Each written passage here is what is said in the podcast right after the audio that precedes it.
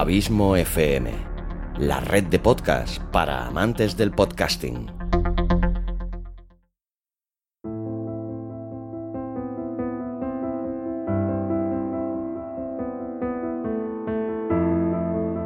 Cinepedia, la enciclopedia de cine de Abismo FM.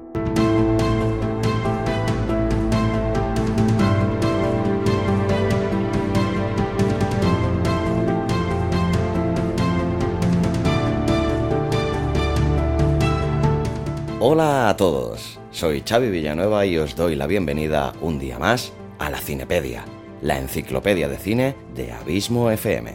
Si en el primer capítulo de esta temporada te hablé de los diferentes planos cinematográficos que hay, y en el tercer capítulo te hablé de uno de ellos en concreto como es el plano cenital, en el capítulo de hoy te voy a hablar de uno de los planos más significativos y que bien utilizado mejores resultados te puede aportar en el mundo del cine, como es el primerísimo primer plano.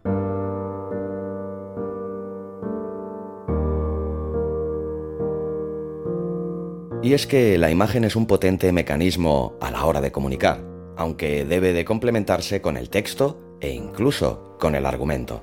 Es por eso por lo que se han establecido una serie de reglas o de recomendaciones acerca de cuándo debemos de emplearlo y cuándo no. Conocerlas es fundamental, y es que funcionan como una guía o como una hoja de ruta que nos orienta sobre las ocasiones en las que resulta conveniente y también el por qué.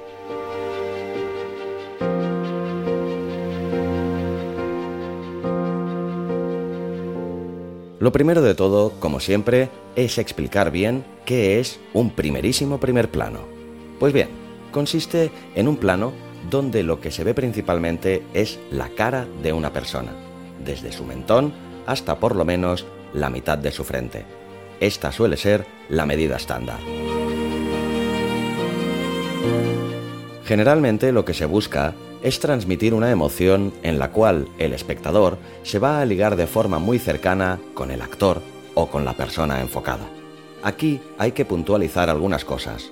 No solo se trata de trasladar el foco hacia el propio rostro y su gesto, sino que también puede ser una herramienta muy útil para ejercer un énfasis mucho mayor en las propias palabras que está diciendo. Una vez que tenemos claro en qué consiste este plano y qué características suele trasladar o aportar al lenguaje visual, vamos a ver algunos de sus usos más comunes. Te voy a poner cinco ejemplos.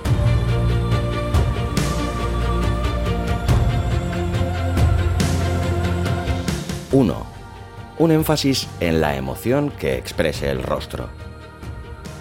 El primerísimo primer plano se trata de un recurso muy utilizado en las películas cuando el guion cobra un giro dramático. Ten en cuenta que se utiliza en ocasiones puntuales, para dar todavía mayor énfasis al clímax de la narración. Puede ser tanto en momentos tristes como alegres. La cuestión es que se enfoca al rostro de quienes actúan para entender un cambio en las emociones de este. Generalmente se acompaña de música o se busca crear un ambiente intimista en el que todos los recursos actúen para reforzar la emocionalidad del instante.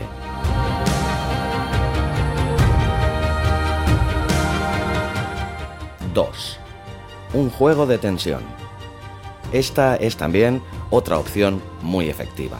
Basta con que se refleje la angustia o incluso la espera en un rostro enfocado de cerca para que ambas emociones pasen también al espectador. Se utiliza mucho en películas de misterio o en thrillers. Además, hay otro punto que juega a favor de ese ambiente, y es que no se ve nada más que el rostro. Esto produce que uno no sepa qué hay alrededor o qué está sucediendo.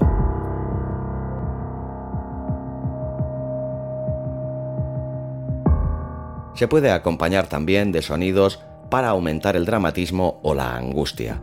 Aquí depende ya del gusto o de las ideas de cada director. En cualquier caso, la información pasa a estar en el ambiente, en el sonido y en la cara. Y todo lo demás se supone. También es algo de lo que no se debe de abusar puesto que entonces se perdería su efectividad.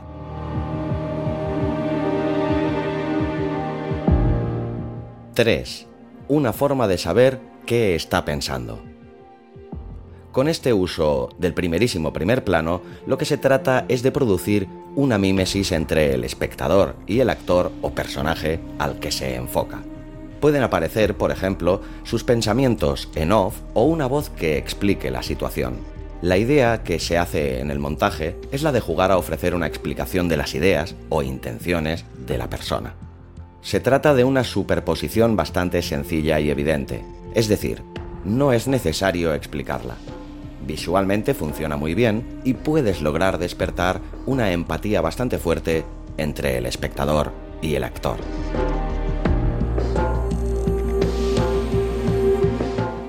¡4! Señalar un rasgo de la cara. Esto ciertamente es algo muy cinematográfico, aunque también en los telediarios, por ejemplo, lo utilizan. Es un recurso informativo que aporta un dato muy concreto, algo que ha sucedido en el rostro. Una cicatriz, el color de los ojos, unas pestañas muy largas, lo que sea. Automáticamente, siempre y cuando dicho carácter sea evidente, la atención del espectador se desviará, sin dudarlo, hacia ese elemento.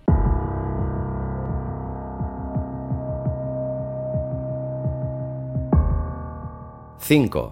Llamar la atención. Un plano más abierto que un primerísimo primer plano ofrece evidentemente mucha más información. Por lo tanto, el ojo humano se dirige de forma natural hacia otros puntos. Se distrae. En cambio, si solo muestras un elemento, será ese el único punto en el que se fijen.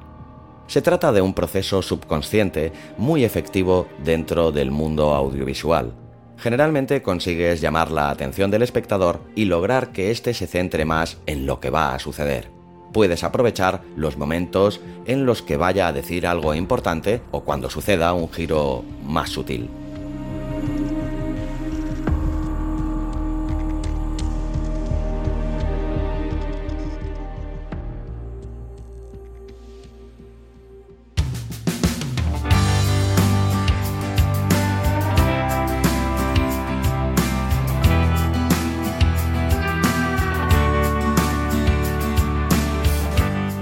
¿Te apasionan los podcasts? ¿Quieres descubrir nuevos podcasts, investigar y aprender más sobre el podcasting?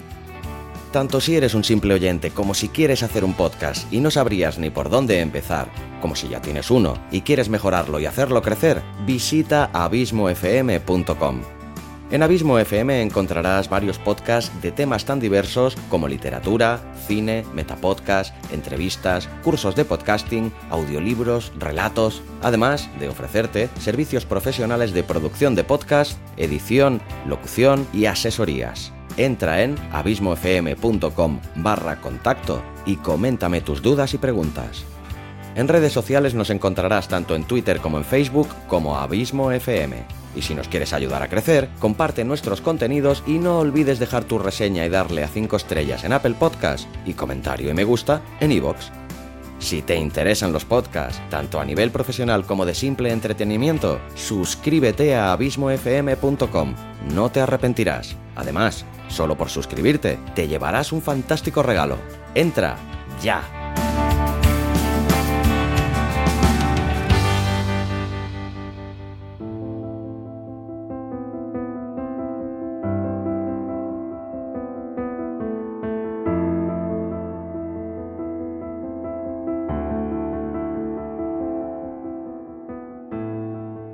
Pues bien, tratados estos cinco usos eh, más comunes del primerísimo primer plano, te diré en conclusión que es un recurso audiovisual bastante básico y efectivo.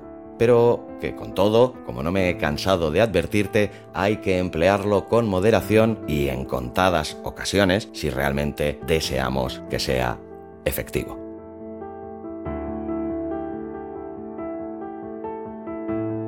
Pues bien, espero que este capítulo de la Cinepedia te haya sido de gran utilidad, como todos los anteriores. Una pequeña disculpa por el tiempo que ha pasado desde el capítulo precedente, pero con todas las novedades que están habiendo en Abismo FM, como el nuevo diseño de la web, nuevos contenidos, etc., ha sido imposible traeros esta publicación antes. Pero a partir de ahora intentaré retomar la periodicidad que ha intentado mantener siempre este podcast, que es de un capítulo al mes. Así que te espero el mes que viene, ya en octubre, con otro nuevo capítulo de la Cinepedia, la enciclopedia de cine de Abismo FM.